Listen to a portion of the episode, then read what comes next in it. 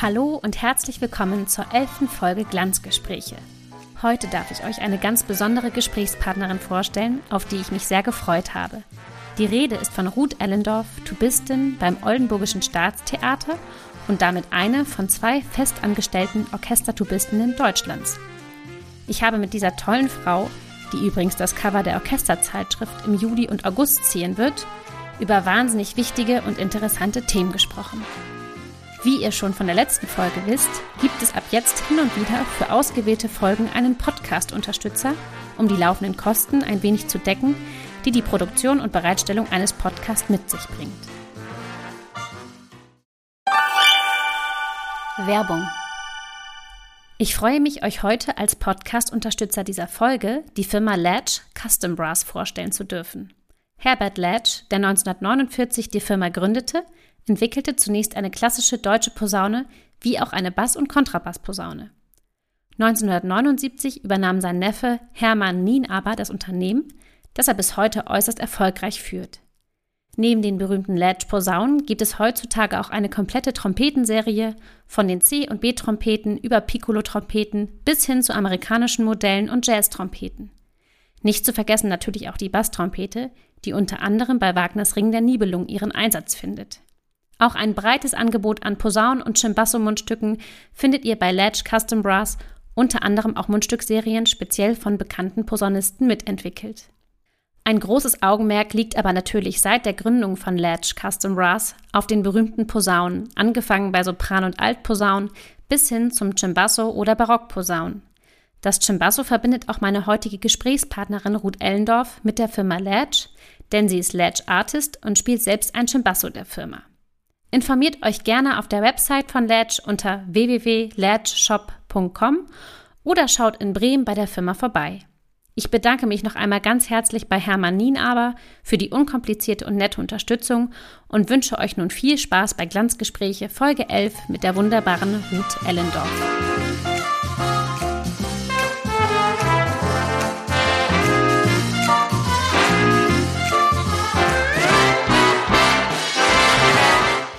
Hallo und herzlich willkommen, liebe Ruth, bei Glanzgespräche. Ich freue mich riesig, dass du heute eine Podcast-Folge mit mir gestaltest. Ja, hallo Swantje. Ähm, ich freue mich sehr, dass ich dabei sein darf. Also ich muss nochmal sagen, wenn ich mir die Liste der Namen angucke, dann muss ich sagen, es ist schon eine große Ehre für mich, dass du mich gefragt hast. Ähm, ja, genau. Also das ist ja ähm, eine beeindruckende Liste an Namen, die du da schon gesammelt hast. Und heute ich. Umso mehr. ich freue mich sehr, das ist total cool. Ja, ich freue mich auch total. Und äh, genau, wir haben uns schon einmal persönlich kennengelernt. Ich habe ja. Damals bei euch in Oldenburg, ich glaube, es ist schon, ich habe mal überlegt, ich glaube, es ist schon acht Jahre her oder so, habe ich bei Bestimmt, euch. Bestimmt, ja. Genau, ja, habe ich eine Malersinfonie als Aushilfe mitgespielt und ähm, fand es damals irgendwie wahnsinnig beeindruckend, dich kennenzulernen. Erstmal irgendwie, das hörst du wahrscheinlich irgendwie oft, so eine hübsche und nette Tubistin, aber auch dann irgendwie schon mhm. mit, du warst ja damals auch erst Mitte 20 in Festanstellung. Ja, irgendwie, stimmt. das fand ich damals ähm, wahnsinnig beeindruckend und deswegen freue ich mich, dass wir uns heute jetzt hier wiedersehen und sprechen und Genau, ich wollte gerade fragen, bist du gerade in Oldenburg für unsere Zuhörer und Zuhörerinnen? Ja, ich bin gerade in Oldenburg, genau. Ich habe auch heute Abend Dienst gleich. Wir spielen wieder. Jetzt ist ja die Corona-Lage wieder etwas entspannter und wir haben heute Abend eine Vorstellung, auch vor Publikum. Ah, cool. Ähm, Im Theater. Insofern wird das alles wieder etwas normaler jetzt und das schön. ist natürlich total schön, genau. Ja. Wie viele Leute dürfen bei euch jetzt zuhören mittlerweile? Ich weiß gar nicht, ich glaube, die Zahl ist noch relativ gering. Ich weiß nicht, ob es noch 50 sind oder jetzt gibt es, glaube ich, wieder neue Regelungen, weil wir unter 10 sind, dann sind es wahrscheinlich sogar heute das erste Mal mehr. Also ah, die ja. letzten Vorstellungen waren es, glaube ich, nur 50 und das ist schon, wenn man dann reinkommt und dann hört man Applaus, ist es, klingt so, als würden da so ein paar Leute sitzen. Aber besser als gar nicht und das ist ja total schön. Es ist dann auch immer ausverkauft. Ja, ähm, schön. Genau. Ja, also. super. Cool. Ich finde es irgendwie bei jedem Gast total spannend, wie jemand zum Instrument gekommen ist. Und bei dir finde ich das ja. irgendwie ähm, besonders spannend. Wie bist du zur Tuba gekommen und warum die Tuba? Ja, ähm, das, da muss ich auch sagen, also ich werde das ja ganz häufig gefragt. Und ja. ich finde das auch bei allen anderen wahnsinnig spannend. Also ich finde jetzt auch, wenn man sagt, ähm, wenn es eine Frau ist, die irgendwie Flöte spielt oder so, weil das ist ja jetzt nicht so wie das, äh, also nicht so gegen das Klischee.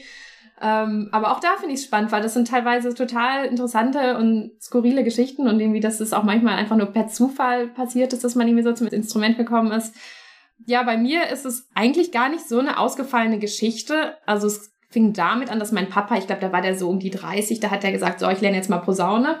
Okay. Das hat ihm auch total viel Spaß gemacht. Ähm, der hat das dann so hobbymäßig gemacht, ganz viel und mit seinen Freunden zusammen. Und ähm, dann hatte der auch ab und zu mal so kleine Veranstaltungen, wo er dann spielen wollte, bei irgendwelchen Geburtstagen und so. Und da hat ihn das immer super genervt, wenn kurzfristig die Leute abgesagt haben.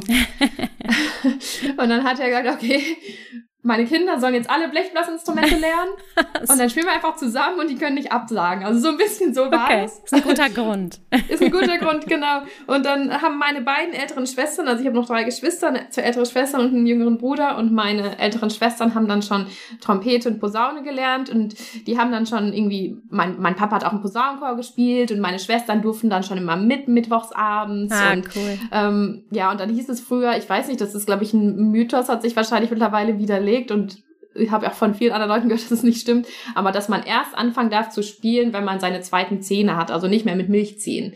Das heißt, ich musste dann noch warten und mit acht durfte ich dann endlich auch mitspielen und dann habe ich so ein altes Posaunenchor-Tenorhorn in die Hand gedrückt gekriegt, habe ich mich wahnsinnig gefreut. Ich erinnere mich noch genau an den Moment, wo ich das das erste Mal in der Hand hatte und dann so ein paar Töne daraus gehupt Ach, cool. habe.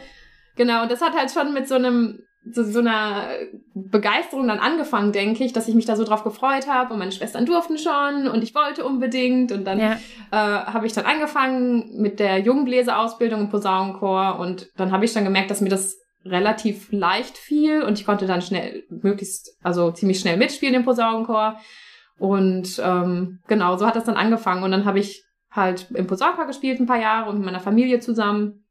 Und dann hatte ich auch schon die ganze Zeit Unterricht. Ähm, also in Bielefeld gibt's ja auch eine riesen Posaunenchor-Szene. Das muss man ja auch mal ja. sagen. Ich komme aus Bielefeld, da gibt's eine ja. riesen Posaunenchor-Szene. Und ähm, ich hatte dann auch super Lehrer von Anfang an. Und ähm, ja, dann, also da haben meine Eltern, das muss ich auch sagen, haben keine Kosten und Mühen gescheut, mhm. habe ich dann auch direkt mit super Instrumenten ausgestattet. Ich hatte ein paar Jahre dieses alte Tenorhorn und dann haben sie mir ein nagelneues B&S Bariton gekauft und da habe ich dann ein paar Jahre drauf gespielt und dann habe ich den Lehrer gewechselt und war dann an der Musikschule in Gütersloh und mein Lehrer da wollte gerne, dass ich Tuba lerne, um in seinem Blechbläserensemble da mitspielen zu können. Da brauchte noch jemand, der Tuba spielt. Und da war mir das relativ egal, Bariton okay. oder Tuba. Und er meinte dann auch schon so, ja, wenn du dann mal irgendwie ins Jugendorchester möchtest, geht halt mit Bariton nicht. Mhm. Und ähm, genau, und dann habe ich Tuba gelernt. Auch da haben meine Eltern mir sofort eine nagelneue Tuba gekauft, muss ich auch ja, sagen. Cool großen Dank an meine Eltern, die haben mich auch mal überall hingefahren. Ja. Die haben mich da sehr unterstützt. Und genau, dann habe ich dann Tuba gelernt mit 13. Ich glaube, ich war 13.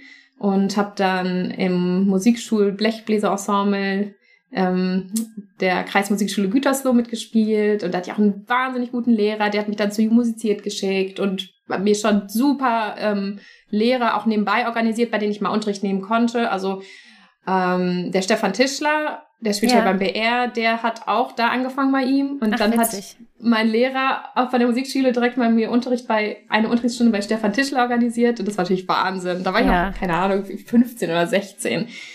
Sowas genau, ist dann auch motivierend, wenn man mal bei so Super motivierend. Ja, auf jeden Fall super großes Vorbild, auf jeden ja. Fall. Und ähm, dann habe ich angefangen, im regionalen Jugendsinfonieorchester zu spielen und meine Schwestern haben auch mitgespielt und meine ganzen Freunde waren da und es waren immer, immer super Arbeitsphasen und wir haben da tolle Programme gespielt. Ich weiß noch, ein Programm habe ich noch in Erinnerung, das war, haben wir Shostakovich 5 gespielt und das war so toll. ja. Also habe ich das erste Mal mit Shostakovich irgendwie in Verbindung gekommen und ich dachte, wie cool ist diese Musik. Ja. Genau. Das ist witzig, und dann, das war auch, glaube ich, mein erstes Stück im Ach echt? Mhm. Ist ja super beeindruckend, ja. ne? Also ja, für. Hörner ist es ja auch noch fast ja, noch viel cooler als für Tuba. Flasht einen dann total, auch in dem Alter, ne? Man findet das einfach super cool. Ja. Ja, genau. Und dann, ich weiß noch, ich saß dann einmal im Jugendorchester und dachte so, boah, das macht so viel Spaß und die Leute sind so nett. Wenn ich sowas später machen darf und dafür Geld kriege, wäre so mein Traum. ja. Hast du geschafft. Wirklich. Das ist doch ja, cool. Ja, das habe ich geschafft. Ja. Genau, und dann habe ich extra die Schule gewechselt und dann Musik-LK gemacht. Ähm, aber bis kurz vorm Abi war das noch, mir noch gar nicht so bewusst, dass ich das dann studieren werde. Ich dachte dann ja. so, okay, ich mache jetzt Abi, ich, ich probiere mal eine Aufnahmeprüfung, so mal schauen. Da habe ich mich an verschiedene Musikhochschulen beworben und vorgespielt und habe dann in Essen wurde ich dann sofort genommen und ja. habe dann angefangen zu studieren und dann hat das so seinen, seinen Lauf genommen. Also ja, Wahnsinn. Oh, so lief das bei mir. Und war das damals, als du so, du sagst, für dich war das dann irgendwie so ganz normal, dass du vom Bariton dann auf die Tuba bist und so, war das in deinem Umfeld auch irgendwie immer so ganz normal, dass man einfach sagt, ja klar, die Ruti spielt jetzt Tuba. Gab es dann noch andere Mädchen auch, die Tuba gespielt haben oder warst du die Einzige? Weil ich kann mir vorstellen, also ich glaube, ähm, bei uns in der Musikschule ja. kann ich mich nicht dran erinnern, dass es da ein Mädchen gab, das Tuba gespielt hat. Ja, also dadurch, dass ich aus dieser Posaunenchor-Szene komme, war das nicht so unnormal, würde ich mal sagen. Weil da gibt es schon mehrere Frauen, die auch Tuba spielen. Okay. Ähm, genau, und für mich war das insofern auch nicht so ungewöhnlich, weil halt meine Schwestern haben ja auch Trompete und Posaune ja. gespielt. Ja, ist cool. Und ja. genau, also das war, das waren halt auch sowieso meine Vorbilder immer. Meine ja. großen Schwestern, die haben auch Blechblasinstrumente gespielt. Das war für mich völlig normal. Und dann habe ich halt gesagt, okay, ich lerne jetzt Tuba. Ich war wirklich, glaube ich, da auch das einzige Mädchen mit Tuba in der Musikschule. Ähm, aber trotzdem war das auch da in dem Umfeld nicht irgendwie ungewöhnlich. Das erste Mal, wo ich damit in Berührung gekommen bin, dass ich eher so auf Verwunderung gestoßen bin, war dann im Jugendorchester, wenn dann Gastdirigenten da waren und die haben so mhm. geguckt, so wie, ach krass, ein Mädchen, was Tuba spielt, heftig. Ja. Und ich dachte so, okay. Und dann habe ich das erste Mal gemerkt, so, okay. Es ist vielleicht sind, doch. Ist ja, vielleicht doch was Besonderes. Besonders, genau. Ja, okay. Ja. Ah, und genau. hattest du schon immer so ein, also ich kann mir vorstellen, dass du, auch wenn du sagst, es war so normal, sind deine Schwestern auch Berufsmusikerinnen geworden eigentlich? Ähm, nee. Also meine eine Schwester, die Posaunistin, die hat, äh, hätte, glaube ich, auch locker studieren können, aber ähm, die hat Pharmazie studiert und meine älteste Schwester hat auch was anderes gemacht, also die wollten das nicht beruflich machen. Ja, muss man das ja ist natürlich nicht, auch so eine, ja, es ist natürlich auch ein Wagnis. Also ich habe das so ein bisschen blauäugig gemacht, dass ich gesagt habe, ich probiere das mal. Ja. Und dann im Studium habe ich gemerkt, okay, es gibt wahnsinnig wenig Stellen und extrem viele Bewerber. Und ich war am Anfang vom Studium war ich ein bisschen faul und dann habe ich mich hingesetzt und super viel geübt, weil ich dachte, sonst schaffe ich das nicht. Und ich wollte das ja unbedingt. Ja, genau darauf wollte ich nämlich auch hinaus. Irgendwie so auch dieses Selbstvertrauen oder dass du es so ins Berufsorchester schaffst, hast du das immer schon, weil du sagst, du warst so ein bisschen blauäugig. Ähm, für du bist ist es ja eh nicht einfach, ins Orchester ja. zu kommen. Ich bin als Hornistin immer ganz froh, dass es irgendwie so viele Hornstellen gibt, ja dann im Verhältnis zur Tuba noch, mhm. weil bei euch ist es ja sowieso immer höchstens einer am Orchester und dann kann mhm. ich mir vorstellen, als Frau natürlich noch mal eine Nummer schwieriger wahrscheinlich, wenn wir ganz mhm. ehrlich sind. Und hattest du aber immer so dieses innere Selbstbewusstsein, Vertrauen, dass du es schaffen wirst? Ähm, also das hat, muss ich ganz ehrlich sagen, hat das auch sehr geschwankt. Also ich habe auch teilweise gedacht, boah, es ist so schwer.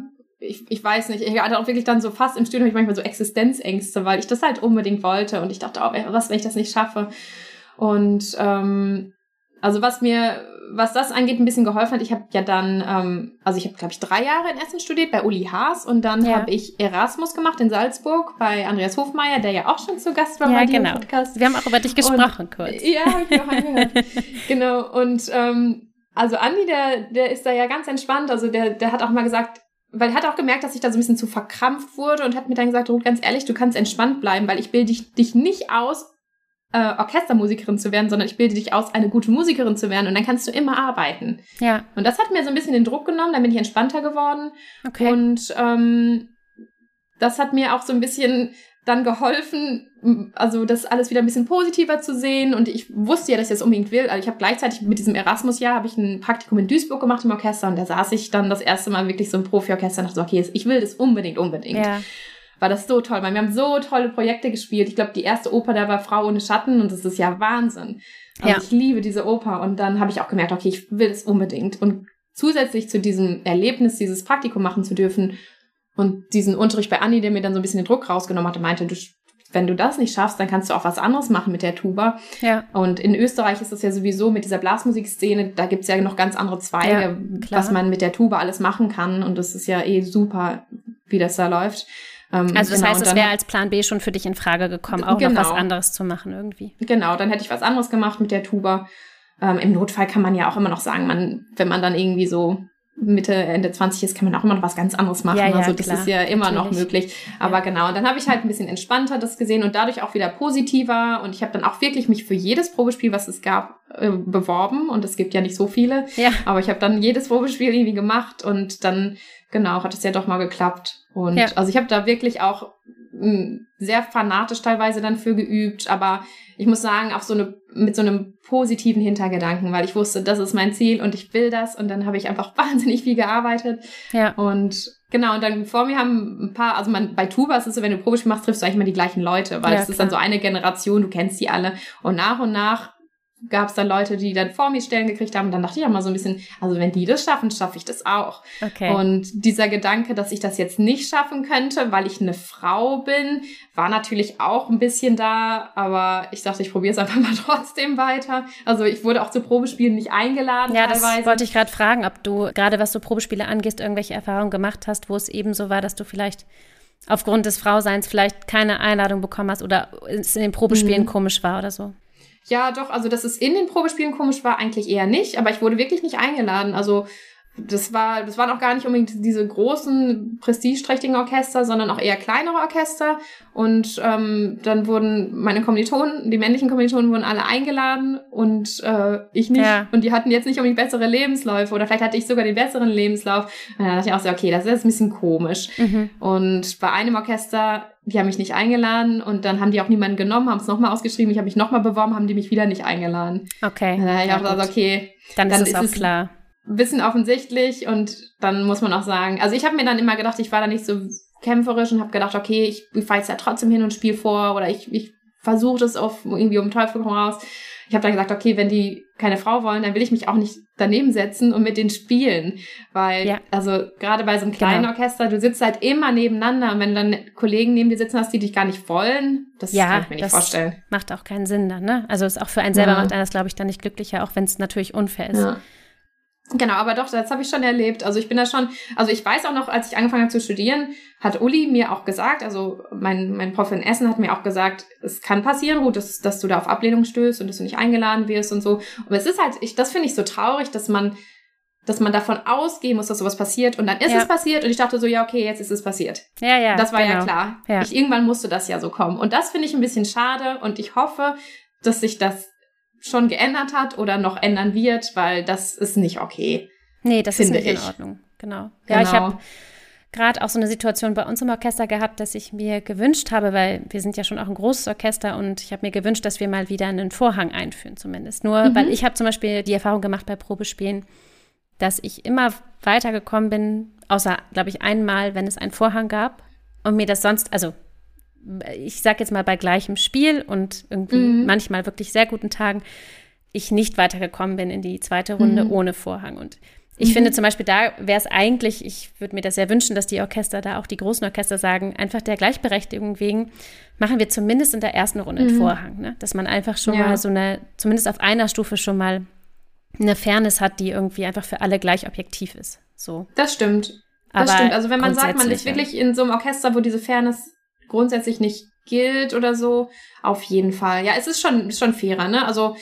Ja, selbst wenn man, also vorstellen. also ich habe mir dann auch Kritik angefangen, weil gesagt wurde, ja, wir sind aber total fair hier und so und ähm, ja, aber man ist, aber es ist gar kein Angriff und man ist nie objektiv, ne? Genau. Man ist nie objektiv, das ja. ist, das stimmt und das habe ich jetzt auch gemerkt. Also ich, ich weiß nicht, ob du, das hast du wahrscheinlich auch mitgekriegt, dass diese Studie zu Gendergleichheit ja, rausgekommen ist in deutschen Kulturorchestern. Ja. Und die habe ich ja auch mit vorgestellt und ähm, ich muss ja ganz ehrlich sagen, ich war vorher auch so ein bisschen naiv. Ich bin in meiner Bubble hier in Oldenburg, wo alles cool ist. Ich habe die nettesten Kollegen, die man sich vorstellen kann. Und das ist alles toll. Und ich habe die Stelle.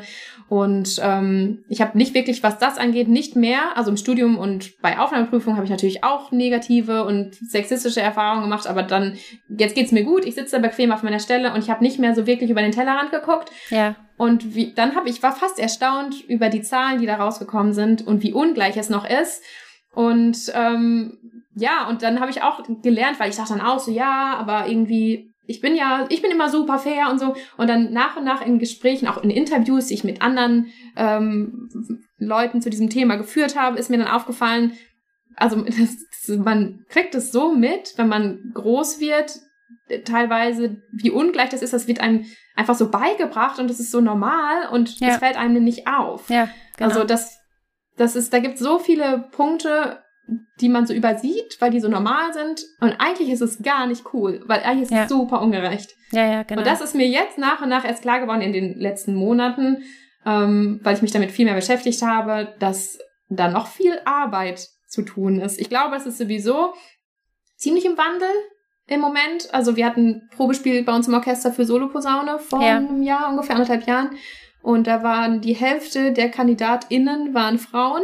Und die haben so gut gespielt. Also das, ich, das ist mir, das geht mir auch immer so, dann, dass ich dann da sitze und ich bin eine Frau, die Tuba spielt. Und für mich ist es völlig normal. Und dann sitze ich da und guck mir und höre mir diese Posaunistinnen an, denke so, heftig, die können das so ja. gut ich bin so beeindruckt, dass Frauen das können. Und dann ja. denke ich so, alter Ruth. Ja, Vielleicht genau. du man ist selber so, so ein denken. bisschen baff dann. Ne? Ja, ja, das ist das ist dieses, was man was man immer noch im Kopf hat. Also deswegen, also ich für mich ist es super normal, dass ich Tuba spiele. Ich mache das schon seit Ewigkeiten und das ist ja. ein Instrument, ist ja wie ein Körperteil von einem und das ist für mich das Normalste der Welt. Und dann denke ich auch manchmal so, das wird immer so hervorgehoben, so du als Frau mit Tuba krass. Ich denke so, ja, warum nicht? Ist doch voll normal. Aber wenn ich dann andere Blechbläserinnen sehe, denke ich so krass, dass die das machen. Ja, ja und dass sie das eben. können. manchmal denke ich so, warum, wie kannst du so denken? Aber ja, das, ist das Schlimme. Wird ne? beigebracht immer noch. Genau. Und dass man das selber auch noch so drin hat, dass man, wenn man eine tolle Trompeterin ja. hört, so denkt, wow, und ach Mensch, die ist eine Frau und man ist selber Frau und Blechbläser, mhm. aber denkt trotzdem, ähnlich, ja. Mhm. Da ist auf jeden Fall noch super viel zu tun. Was denkst du denn, also du bist ja eine der einzigen, nee, nicht die einzige, es gibt zwei Tubistinnen in Deutschland mhm. in Berufsorchestern. Du bist eine davon und wie ist das das liegt natürlich zum einen wahrscheinlich daran, dass natürlich wesentlich weniger Mädchen als Jungen Tuba lernen. Aber mhm. wie hast du das in deinem Studium wahrgenommen? Gab es auch viele weibliche Kommilitonen oder bist du schon auch in deiner Klasse die einzige Frau gewesen? Ist das schon auch was, was sich quasi dadurch zieht, dass man jetzt von Anfang an gar nicht so viele Tubistinnen hat? Ähm, genau, also da muss ich als erstes mal dazu sagen, dass ähm, genau die Viola in Hamburg bei den Symphonikern, ich weiß nicht, ob du die kennst, die ist ja schon, also da muss ich auch sagen, ich habe die war auch immer so ein bisschen so ein Vorbild für mich. Ja. Also die ist da, ich glaube, seit 82 auf der Stelle. Wahnsinn. Und da ne? muss man sich mal überlegen, 82, ich glaube, die Berliner Philharmoniker haben die erste Frau eingestellt, 82. Ja, und die hat mit, in 82 hat die als Frau diese Stelle gekriegt in dem Orchester. Und da war die erst 18. Also das riesen Respekt. Ja. Und ich meine, dann war sie 30 Jahre, war sie die einzige Frau in Deutschland, die eine Stelle hat. Ja. Also großen Respekt davor, wirklich. Und ich habe die, es ist natürlich auch was zu sagen, okay, ich bin jetzt nicht die, die Erste, die das macht. Es gibt ja. schon eine, die hat das geschafft. so Und das hat mir, glaube ich, auch mal geholfen, dass es da jemand gab, zu dem ich so ein bisschen aufschauen konnte. Ja, wobei das natürlich trotzdem und, Wahnsinn ist. Wir haben 2021 und es gibt zwei mm, Frauen auf so einer Position. Ne? Ja, also genau, ich glaube, es gibt 103 Männer und zwei Frauen. Ja. ja. Aber ich, ich denke, dass sich das ändern wird. Ähm, genau, und dann zu dem zu deiner Frage, also ich hatte Kommilitoninnen auf jeden Fall. Die meisten haben direkt gesagt, sie möchten Instrumentalpädagogik machen oder haben auf Lehramt studiert. Ähm, und das war für mich eigentlich keine Option. Also ich weiß noch, als ich angefangen habe zu studieren, meinte Uli auch, ja, mach besser noch Instrumentalpädagogik dazu, dann bist du irgendwie abgesichert. Aber ich wollte das nicht. Ich wollte nicht irgendwie ja. in die Musikschule. Ich denke auch für Tuba, so wirklich Musikschulstellen gibt's eh keine bis weniger. Ähm, und ich wollte auf jeden Fall ins Orchester. Und dann habe ich auch gesagt, also die Zeit, die ich jetzt für den, diesen anderen Teil des Studiums aufwenden würde, würde ich dann lieber noch in meinem Instrument widmen.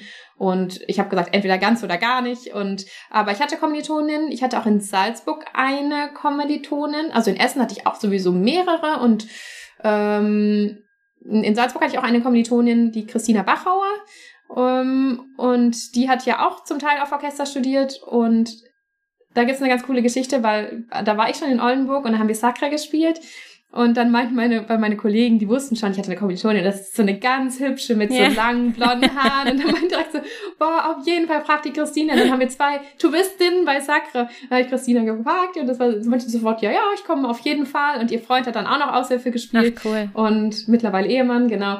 Und ähm, das war richtig cool. Dann saßen wir mit zwei Frauen, haben Sacre gespielt und ich, unser Chef, ich weiß noch, der hat dann ganz erstaunt geguckt. Genau, und die ähm, hat aber jetzt, ich glaube, die hat eine Musikschulstelle in, in Starnberg. Mhm. Genau. Aber ansonsten, dann habe ich ja noch in Hannover studiert, zwei Jahre, als ich schon in Oldenburg war. Und da war ich wirklich, ich glaube, ich war auch die erste Studentin von Jens. Also okay. Jens Björn Larsen ist ja der Professor. Ja. Und ich glaube, ich war seine erste Studentin. Da war ja auch immer so ein bisschen so wie ganz am Anfang so, hm, wie soll ich jetzt mit dir umgehen und so. Aber das ja. hat sich dann ganz schnell geändert. Und ähm, mittlerweile hat er ja auch wieder eine Studentin.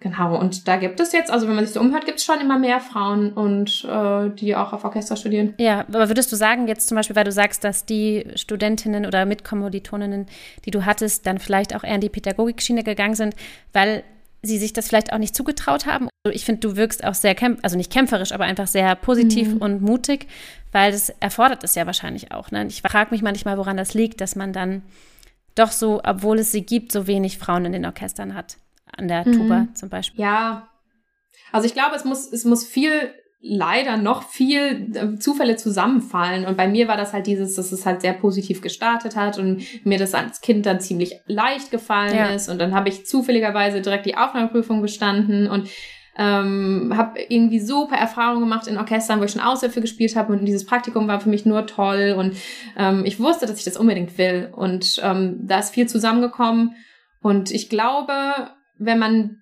wenn man ein bisschen ängstlicher, wenn ich ein bisschen ängstlicher gewesen wäre, dann hätte ich vielleicht auch gedacht, okay, ich mache noch Instrumentalpädagogik ja. dazu. Aber ja, ich habe gerade, also ich wollte wirklich, ich glaube, bei mir war dieser Traum, das zu machen, war so wahnsinnig groß, ja. ähm, dass ich gesagt habe, entweder alles oder nichts. Ja. Und ja, es hat ja zum Glück auch geklappt und ich muss auch sagen, ich bin auch ähm, jeden Tag immer noch dankbar dafür, dass ich diesen Job machen darf. Also ich mache den wahnsinnig gerne. Es gibt natürlich auch Projekte, die kann nicht so viel Spaß machen. Ich will nicht sagen, keinen Spaß machen, aber nicht so viel Spaß ja. machen. manchmal sind die Bedingungen ein bisschen äh, anstrengend, wenn es dann irgendwie eng ist im Graben und laut ja. was weiß ich. Aber ganz ehrlich, ich mache Musik in einem Sinfonieorchester mit dem für mich tollsten Instrument, was man im Orchester spielen könnte. Ich liebe auch diese Aufgabe, die die Schuhe im Orchester hat. Also auch, das ist ja variiert ja auch von Stück zu ja, Stück. Ja, und, total, genau. Ja, und wir haben jetzt die letzten, also jetzt letztes Jahr natürlich nicht, da wollten wir den eigentlich ganz komplett machen, aber die vier Jahre davor haben wir den Ring gespielt, ah, cool. eine Oper nacheinander und jetzt nächstes Jahr kommt dann nochmal der komplette Ring als Zyklus. Und das sind so Erfahrungen, dann denke ich so, diese diese, also Aufgabe, die die Tuba in diesem Stück auch alleine hat. Ja. Und dann auch mit den Wagner-Tuben zusammen. Ich liebe das, mit den Wagner-Tuben ja, zusammen zu spielen, auch bei den, bei den Bruckner-Sinfonien und so. Das ist, das ist so schön warm und dieses, dieser B-Tuba-Sound mit den Tuben zusammen. Also, da kriege ich jedes Mal so Gänsehaut und dann sitzt man da und spielt, was weiß ich, Siegfried und das geht irgendwie fünf Stunden und ich genieße das von vorne bis hinten. Und ich glaube, bei mir ist es ganz viel, dass ich einfach so viel Positives damit verbinde. Und diese Dankbarkeit sehr groß ist auch jetzt immer noch, dass ich das machen darf. Ja, das kenne ich aber auch. Das habe ich fast jeden Morgen, muss ich sagen. Also immer noch, wenn ich ja. aufwache, auch. Also bei mir hat es auch ein bisschen länger gedauert, bis ich dann eine feste Stelle hatte. Und ja. ich bin auch irgendwie jeden Tag dafür dankbar, ne, dass man sowas machen darf ja. und dafür auch noch Geld bekommt. Das ist schon irgendwie ein Wahnsinnsprivileg, muss man schon sagen, ja.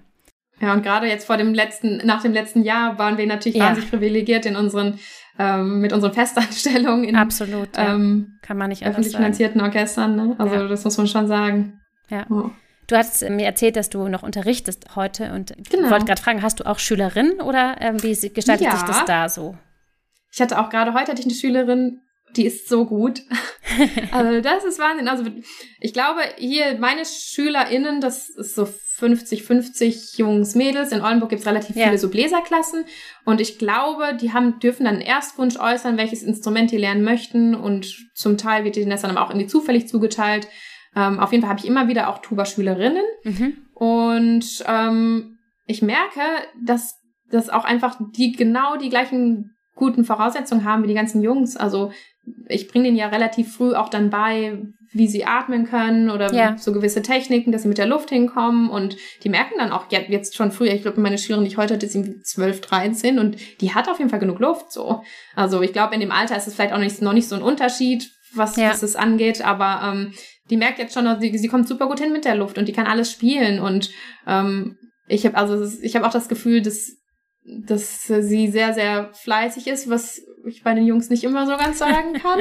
ja, das stimmt. Das sind, glaube ich, manchmal auch große Unterschiede, ne? Genau. Und ähm, für die ist das halt auch das, das dann völlig normal, dass sie als Mädel Tuba spielt und dann sitzt sie da in ihrem in ihrer Bläserklasse und ihre beste Freundin spielt meinetwegen Posaune und die andere Freundin ja. spielt irgendwie Euphonium und dann spielen die ja zusammen und ja, das ist cool. Ja, und die haben eine Tuba-Lehrerin dann auch, das ist für die auch völlig normal und ich glaube, ja. das ist auch wichtig, dass sie dann schon sehen. Also ich glaube, ist noch nicht mal wichtig, dass sie schon sehen, dass es eine Frau gibt, die Tuba spielt, sondern für die ist es völlig normal. Ja. Dann müsste man das noch nicht mal irgendwie hervorheben als was Besonderes. Das ist für die ganz normal Standard. Ja, das ist das Schöne wirklich, eigentlich. Genau, und dann wahrscheinlich später, eventuell hoffentlich nicht, aber kommen dann in Berührung damit, dass es etwas Besonderes ist. Ja. Weil, ähm, ja, dass das immer noch so hervorgehoben wird, zeigt ja eigentlich, dass es da noch nicht diese Gleichberechtigung Klar, gibt. natürlich. Ich meine, ich habe mir auch Gedanken gemacht, das ist natürlich irgendwie, ich finde dich natürlich sowieso als Person total interessant, aber natürlich ist es ein Riesenthema und ich habe mich auch gefragt, okay, nervt's Ruth nicht wahrscheinlich mittlerweile auch schon, dass es halt so besonders mhm. hervorgehoben wird immer, dass es so besonders ist. Aber genau, wie du sagst, es ist halt auch einfach besonders ja, so, ne? Es ist einfach noch so und ich denke mir auch, ähm, ich bin halt, ich fülle jetzt halt diese Position aus, dass ich eine Frau bin, die Tuba spielt, aber das tut Viola auch. Und ähm, ich denke mir, wenn es, es ist ja bei Harfe zum Beispiel noch so, dass wenn Männer Harfe spielen, ist es ja genau das gleiche in ja, ja, das stimmt. Und das, ich wurde jetzt auch häufig gefragt, ja, aber was hältst du von der Frauenquote und so? Aber da muss man auch bei, theoretisch bei einer Harfe eine Männerquote einstellen. Ja. So. Das, das würde meiner Meinung nach nicht funktionieren. Also entweder, also ich bin dafür, dass sich das hoffentlich irgendwie von alleine ausgleicht, aber ich bin nicht unbedingt für eine Frauenquote, weil ich stelle mir auch vor, dass wenn man dann da sitzt und sagt, okay, ich bin jetzt die einzige Tubistin im Probespiel, deswegen habe ich die Stelle gekriegt. Ja. So, nee. Nee, das also, möchte ja auch keiner. So, und nee, ich glaube, damit würde man sich auch im Kollegenkontext nicht wohlfühlen, ne? wenn die Kollegen nee. wissen, du sitzt da jetzt nur, weil du wegen der Quote auf der Position sitzt. Das möchte ja genau. keiner so richtig. Ja, und was, ich weiß nicht, ob mich das jetzt nervt mittlerweile. Also seitdem ich diese Studie mit vorgestellt habe, habe ich ja jetzt auch irgendwie mehrere Interviews gegeben. Ja. Und ähm, ja, man, ich habe so ein ganz bisschen so ein minimal Berühmtheit irgendwie dadurch erlangt. Ja, ist doch aber auch, auch denke, gut. Ja, also ich, ist, ist ja wirklich cool. Also ich denke mir auch ja. so schön, aber ich denke mir auch, ich sitze jetzt auch schon seit acht Jahren oder seit fast neun Jahren in diesem Orchester und ja. jetzt plötzlich wird das so hervorgehoben. Ähm, ja, ich kann es auch, ich kann es, natürlich denkt man manchmal so, es wäre schön, wenn es normaler wäre, dann hätte ich jetzt auch diese Art Berühmtheit nicht erlangt, weil dann würde niemand sagen, okay, das ist eine Frau, die Tuba spielt, wie krass. Wenn ich jetzt ein Mann wäre, würde ich ja auch nicht gefragt werden, ob ich da irgendwie, irgendwie interviewt ja, ja. werden möchte, weil ich bin, spiele in Oldenburg im Orchester, das ist jetzt ja. nicht so krass. Und wenn ich Geige spielen würde, auch nicht. Ja, ja, also, das stimmt. Aber es ist das, das ist halt irgendwie so zusammengefallen und ja, also ich, ich würde nicht sagen, dass es mich nervt. Ich, es würde mich freuen, wenn, wenn wir schon so weit wären, dass es nicht so hervorgehoben wird, weil es normaler wäre. Ja, das stimmt. Vielleicht kommen wir da ja irgendwann hin. Ich meine, es wäre wirklich ja. wünschenswert. Also ich, ich glaube sogar fast schon. Also es gibt natürlich noch viele alte, verkrustete Muster, die da vorherrschen. Also wenn man auch wirklich mal so guckt im Internet, bei manchen großen Orchestern, wann die erste Frau eingestellt wurde, ja, da ja. man so, was? Ja, ja, klar. Das, da denkt man so, wie kann das sein? Ja. Und ähm, auch, ich meine, es gibt ja noch dieses ganze Thema Komponistinnen, Dirigentinnen und das ist ja nochmal, also ja. noch eine ganz andere Hausnummer. Und ähm, ja, ich denke, bei Komponistinnen ist es natürlich so, dass die Musik, die wir spielen, zum großen Teil aus einer Zeit kommt, wo Frauen das sowieso nicht machen durften. Genau. Also wir sind ja so eine Art Museum für Musik aus ja. der Zeit. Und ähm, insofern, klar, kann man das jetzt nicht rückwirkend noch ändern. Aber man könnte natürlich sagen, okay, wir spielen dann zeitgenössische Musik von, von Frauen. Frauen machen das wirklich aktiv mehr. Aber ja. ich glaube, das passiert schon viel. Also ja. das ist in Bewegung. Ich denke auch, dass das dass sich da vieles bewegt und auch das Bewusstsein erstmal dafür überhaupt auch in mhm. unseren Strukturen so richtig ankommen muss. Ne? Und ähm, genau. ja, natürlich auch in den Orchestern immer noch Leute sitzen, muss man auch ehrlich sagen, die sagen, nee, pf, eine Frauenergruppe äh, wollen wir mhm. nicht. So, ne? So, ja, weil es da, immer noch viele auch, Vorurteile ja. gibt und so. Das ist einfach noch so. Genau, da habe ich jetzt auch teilweise Geschichten gehört von Frauen, denen da Sachen passiert sind heute noch, wo man denkt, das kann ja nicht sein. Ja, doch. Aber ja, das, das passiert, ne? Und wie gesagt, also ich lebe hier in meiner Bubble, wo alles cool ist. Ja. Mit, ich, ich habe gar kein Problem mit irgendwie sowas. Aber wie gesagt, im Studium und vorher hatte ich das auch und ja. ähm, das gibt es noch. Und wenn man sich die Zahlen anguckt, wie das verteilt ist, Männer, Frauen, dann sieht man auch, dass jetzt in der jüngeren Generation das, ich glaube, schon annähernd 50-50 ist. Aber in den älteren Generationen gibt es noch viel mehr Männer als Frauen. Ist natürlich klar, ne? Das war damals nicht erlaubt, klar. dass Frauen im Orchester spielen oder ja. gab es auch nicht. Ähm, genau, aber das, auch das ist, denke ich, im, im Wandel soweit. Ja. ja. Und vielleicht sind die, die prestigeträchtigeren Orchester sind dann vielleicht noch ein bisschen hinterher. Das kann gut sein, ja. das lassen wir mal so stehen. Hoffen wir, dass Oder, auch da was genau. passiert. Genau. Aber apropos ähm, Dinge, die einem dann so als Blechbläserin auch passieren. Genau, ich, ich komme jetzt mal zu den glänzenden vier der Podcast-Kategorie. Mhm. Und da habe ich dir ja vorher schon gesagt, dass ich gerne mit dir mal die Top 4 der irgendwie blödesten, gemeinsten oder auch lustigsten Sprüche, die du so in Bezug auf dein Instrument bekommen hast, machen würde. Ich hab, ja. mir sind leider gar nicht so viele eingefallen, aber ich kann mir vorstellen, dass äh, dir wahrscheinlich wesentlich mehr Sprüche schon über ja. den Weg gelaufen sind. Von daher, vielleicht, wenn du Lust hast, kannst du einfach mal anfangen. Ja, also ich habe mir viel rausgesucht, weil ich hatte dir ja dann auch gesagt, boah, ich habe echt einige. ich musste dann so ein bisschen aussortieren. Also was auch immer, ja, nee, muss ich erstmal, ein, das erste, was ich erzählen möchte, ist eine Geschichte, die mir passiert ist. Also ähm, als ich studiert habe, ähm, hatte ich kein Auto, konnte ich mir nicht leisten. Das heißt, ich musste zu jedem Probespiel, zu jeder Mucke mit dem Zug fahren. Oh ja. Und gerade bei Probespielen, wir brauchen ja zwei Tuben. Ach ja, stimmt. Genau, und da habe ich mir immer krass einen abgeschleppt. Das geht schon. Ich habe meine B-Tube auf dem Rücken gehabt, die F-Tube habe ich auf so eine Sackkarre gespannt und bin dann überall mit dem Zug hingefahren. Wahnsinn. Und auch irgendwie Probespiel in Berlin und von Salzburg aus nach Berlin und dann irgendwie Oha. dreimal umsteigen und in Berlin öffentliche Verkehrsmittel im Sommer, wenn es heiß ist, macht keinen Spaß. Ähm, auch das habe ich alles gemacht. Ähm, und dann bin ich, glaube ich, mal, da bin ich irgendwo hingefahren mit dem Zug und ich hatte nur eine Tuba mit, was ja schon wenig ist, und ja. dann so einen ganz kleinen Rucksack, weil ich dachte, okay, also ich bin teilweise auch mit zwei Tuben und riesigen Koffer gereist, auch das geht alles. Aber ich hatte nur einen kleinen Rucksack mit und nur eine Tuba. Und dann war so ein Mann da, der war irgendwie genervt, dass ich die Tuba im Weg hatte. Und dann meinte er so zu mir, ah, Sie tragen auch Ihren kompletten Kleiderschrank mit sich rum. Und ich, ich hatte so meinen kleinen Rucksack und diese Riesentuba. Und dann ging er so weiter und dachte ich, okay, das ist ja auch wieder so Klischee, Frau mit Riesentasche, ja. gleich ist bestimmt voll mit Klamotten. Klamotten und Schuhen. Also da, also, da war ich so ein bisschen verwundert. Also ja. das, ist, das ist mir passiert. Und auch eine richtig dumme Frage, die immer kommt, ist, hast du denn genug Luft? Ja. Ich meine, ganz ehrlich, ich sitze jetzt schon irgendwie, das passiert mir immer noch, ich sitze jetzt schon irgendwie seit neun Jahren im Orchester und spiele alles und dann mhm. kommt so eine Frage von irgendjemandem, hast du denn genug Luft? Da möchte ich mal sagen, nö. Ja, dazu, Eigentlich ja, nicht. Wahnsinn. Dazu passt auch, ich habe nämlich zum Beispiel aufgeschrieben, ähm, ach Mensch, dass so eine kleine zierliche Frau so spielen kann, das hätte ich jetzt ja nicht gedacht. Auch so, das wenn man ist genau die gleiche Kategorie. Das habe ich mir genau direkt dazu gespielt. Ja. So eine zierliche Frau, das kann. Ja, also, ja, genau, das hatte ich aber auch. Aber ich muss sagen, das muss ich auch wieder ein bisschen relativieren, weil wie gesagt, manchmal denke ich das selber noch bei Blechbläserin, wenn es dann so eine Bassposaune ja, ist, wo ich so denke, heftig, du spielst so laut, das klingt, das ist so toll und dann denke ich, ach, sie ist mhm. aber doch so zierlich. Und insofern, wie gesagt, ja. ich glaube, das ist bei uns allen noch in den Köpfen drin, dass wir sowas sehen und denken so, wie geht das? Aber ja. wenn mir das selber, wenn ich das selber gefragt werde, denke ich auch mal so, okay, was ist das für eine Frage? genau. Und dann ähm, die anderen beiden Blödsinnsprüche, die ich mir aufgeschrieben habe, das hat eigentlich nichts damit zu tun, dass ich eine Frau bin. Das sind einfach nur blöde Sprüche, die man ständig gefragt wird. Also hier in Oldenburg, fahre ich immer ganz viel Fahrrad und habe meine Tube auf dem Rücken. Und Echt? Da wird man ja ganz häufig an der Ampel angesprochen und da wird immer gefragt, was ist da drin? Also okay. Also das ist immer Echt? so eine dumme Frage, ja, ja. Und auch beim Zugfahren, früher ist mir das auch passiert, so, was ist denn da drin? So, das ist immer so, die Leute denken, das ist so der Freifahrtschein, ein anzusprechen, wenn man um, ja, so ein, ein großes, unförmiges, genau, Gepäckstück hat. Und das ist eigentlich auch lustig, weil das war, glaube ich, in meinem ersten oder zweiten Semester, da wurden in der Hochschule in Essen, wurden die Schlüssel von den Räumen neu etikettiert und ja. an der Pforte saß die Pförtnerin und hatte irgendwie so ein ja, so ein Namensschrift, Etikettier, Aufklebegerät. Und ähm, dann hatte, hatte sie mir so ein Schild gemacht, so ein ganz kleines, da steht drauf, das ist eine Tuba. Und die habe ich auf meinem Gig weggeklebt. Und das klebt da immer noch drauf. Ah, cool. Aber manchmal denke ich, okay, ist ein bisschen klein, weil man wird immer noch gefragt, was ist denn da drin? Und dann manchmal sage ich auch, er steht ja drauf. Ja. Ähm, genau. Du musst dir aber eine richtig gute Geschichte überlegen. So, keine Ahnung, das. Ja. Also, was so drin mit, ist. Ja, ja, genau. Da habe ich, hab ich auch gute, auch teilweise makabere Ideen, mit, wo die Leute dann wahrscheinlich nicht mehr fragen. Nein. okay. Ja.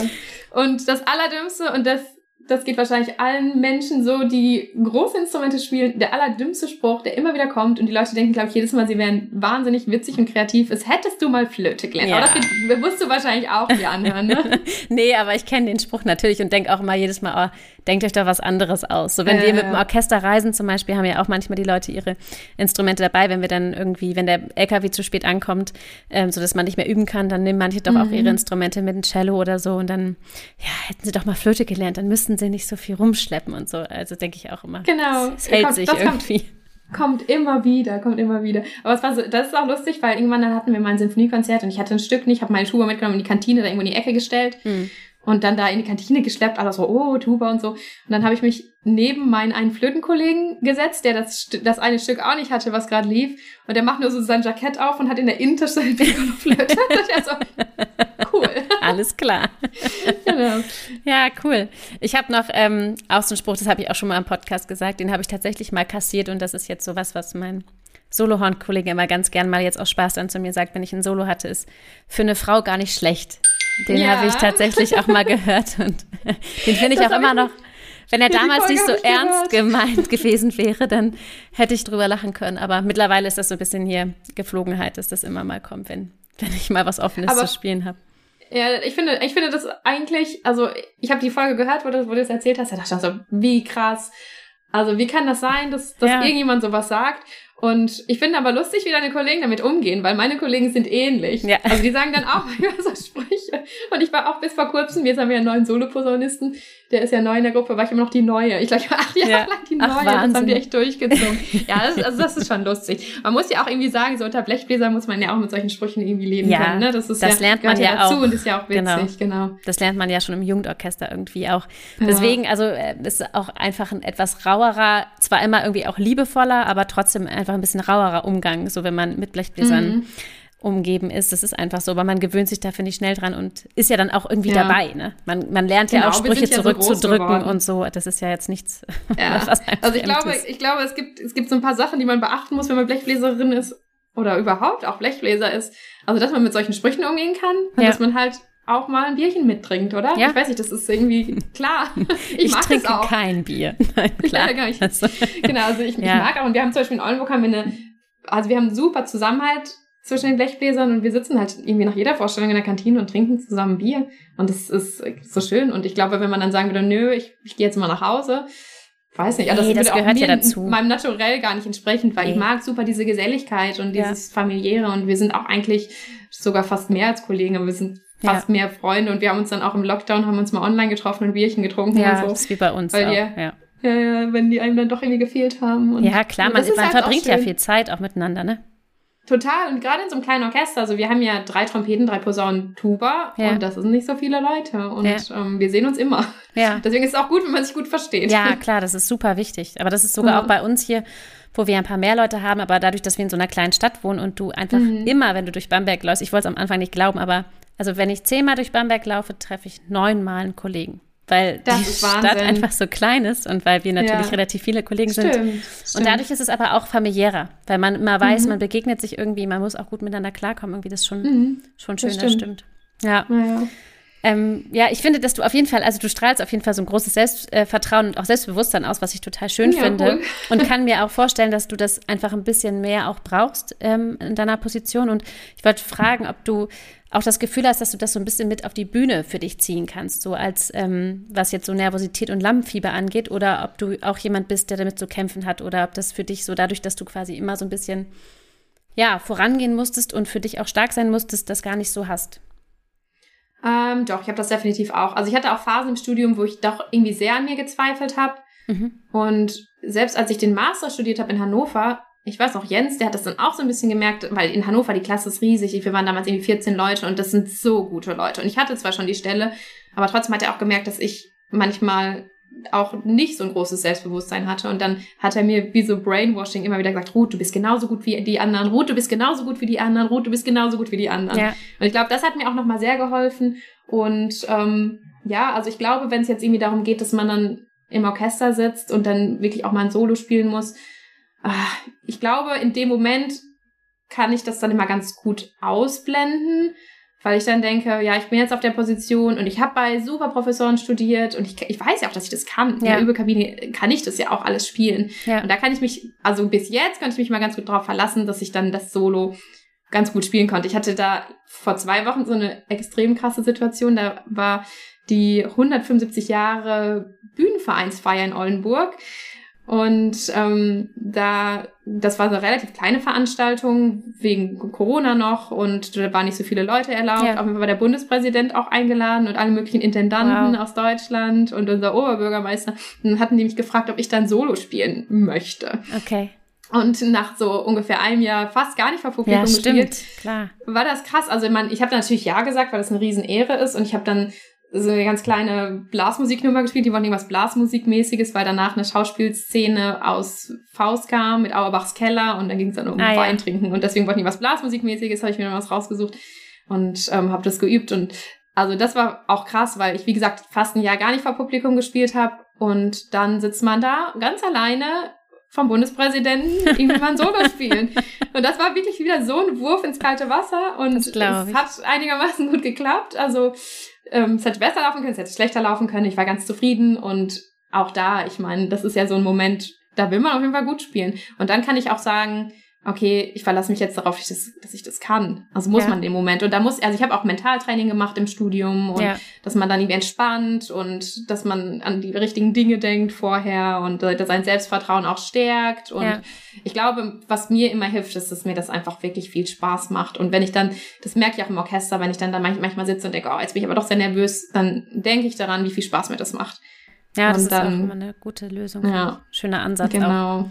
Ich kann mir auch vorstellen, also ich habe so ein bisschen drüber nachgedacht, weil bei mir ist immer das Erste, was so ein bisschen wegsagt, die Atmung, wenn ich nervös werde. Also beziehungsweise mhm. etwas, worauf ich mich total konzentrieren muss, dass das dann nicht weniger wird oder ich nicht viel flacher atme.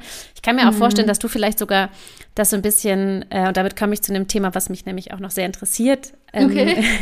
dass du das fast so ein bisschen, ja, wegatmest, weil du ja quasi schon sehr viel und sehr tief atmen musst. Ne? Überhaupt ja. interessiert mich das so ein bisschen, wie wie du das mit dem Atmen machst. Ich habe nämlich mal, habe ich, was du wahrscheinlich auch gehört, ich habe ja auch mal eine Zeit lang im Posaunenchor yeah. Tuba gespielt und dachte so, ach, easy, du spielst ja Horn, äh, das wird ja überhaupt kein Problem und bin ja, ja absolut an meine Grenzen gekommen. Also nicht ja. nur Grenzen, sondern ich konnte einfach keine Ahnung, drei Töne spielen und dann habe ich wieder geatmet und konnte wieder drei Töne spielen. So, und ich mhm. kann mir mhm. vorstellen, dass das bei dir hoffentlich ein bisschen anders ist, dass du nicht äh, bei irgendwie nach Nein, zwei Tönen ist auch so. Nein, Spaß. atmen musst. Wie du das machst, ja. ähm, wie du das trainierst ja. oder ähm, wie man da überhaupt rangeht, wie man, oder ob das was ja. ist, was mitwächst, das Lungenvolumen, oder hast du ein außergewöhnlich großes Lungenvolumen? Wie ist das bei dir? Also ich habe auf jeden Fall kein außergewöhnlich großes Lungenvolumen. Ich habe das auch mal messen lassen. Ähm, ja, also es ist ganz viel Technik und ja, schon Training auch, wie man das einsetzt. Also ähm, was mir hilft, also bei Tuba, das ist sowieso, man muss, also Tuba ist so ein Instrument, man muss immer entspannt sein und tief atmen und mhm. so. Und auch zum Beispiel, wenn ich Siegfried, zweiter Akt, Anfang spiele oder so, da muss ich ja so ruhig sein. Das sind nur lange, tiefe Töne und langgezogen und lange Phrasen. Also mit Nervosität. Ich merke, dass ich, wenn ich dann so tief atme, das glaube ich auch mir hilft, gegen die Nervosität zu arbeiten. Und was ich auch mache, ist zum Beispiel Sport hilft mir, also dass man überhaupt körperlich fit ist, weil, ja. also gerade Beethoven spielen ist sehr anstrengend. Also wenn wir teilweise dann da irgendwas spielen von Wagner oder irgendwie eine Bruckner-Sinfonie, ich merke auch, ich muss dann in der Pause schnell noch eine Banane essen oder irgendwas, ja. dass ich dann genug Kraft habe. Ähm, genau, körperliche Fitness, dass man auch, oder laufen gehen, hilft mir wahnsinnig, wenn ich eine halbe Stunde laufen gehe. Ich habe dann so meinen Atemrhythmus. Ja. Ähm, der ist, ich habe früher habe ich mal ganz viel Seitenstechen gekriegt, habe ich irgendwann gemerkt, okay, ich muss einfach langsamer atmen. Ja. Dann kann ich viel besser laufen und viel länger und ich kriege kein, kein Seitenstechen und das ist für mich dann wie eine drei, äh, halbestündige Atemübung. Und wenn ich dann zum Beispiel Tuba spiele, merke ich schon so, okay, ich habe viel mehr Luft. Ähm, was mir die letzten Jahre noch geholfen hat, also ich hatte vor ein paar Jahren, oh, das ist jetzt, glaube ich, drei Jahre her, hatte ich Probleme mit Tennisarm, weil ich zu viel geübt habe für ein Probespiel, was ich noch machen wollte. Und mein Kopf hat schon so gedacht, Ruth, du willst aber doch gar, gar kein Probespiel mehr machen. Mhm. Und ich dachte, es wird aber von mir erwartet, von der mhm. Gesellschaft. Mhm. Dass man es nochmal probiert. ja, vor allem, wenn man als Frau so um die 30 jetzt noch nicht verheiratet ist und keine Kinder hat, dann, ja. dass man dann wenigstens Karriere macht. Aber ich mhm. wollte gar nicht weg aus Oldenburg, weil es mir hier so gut gefällt.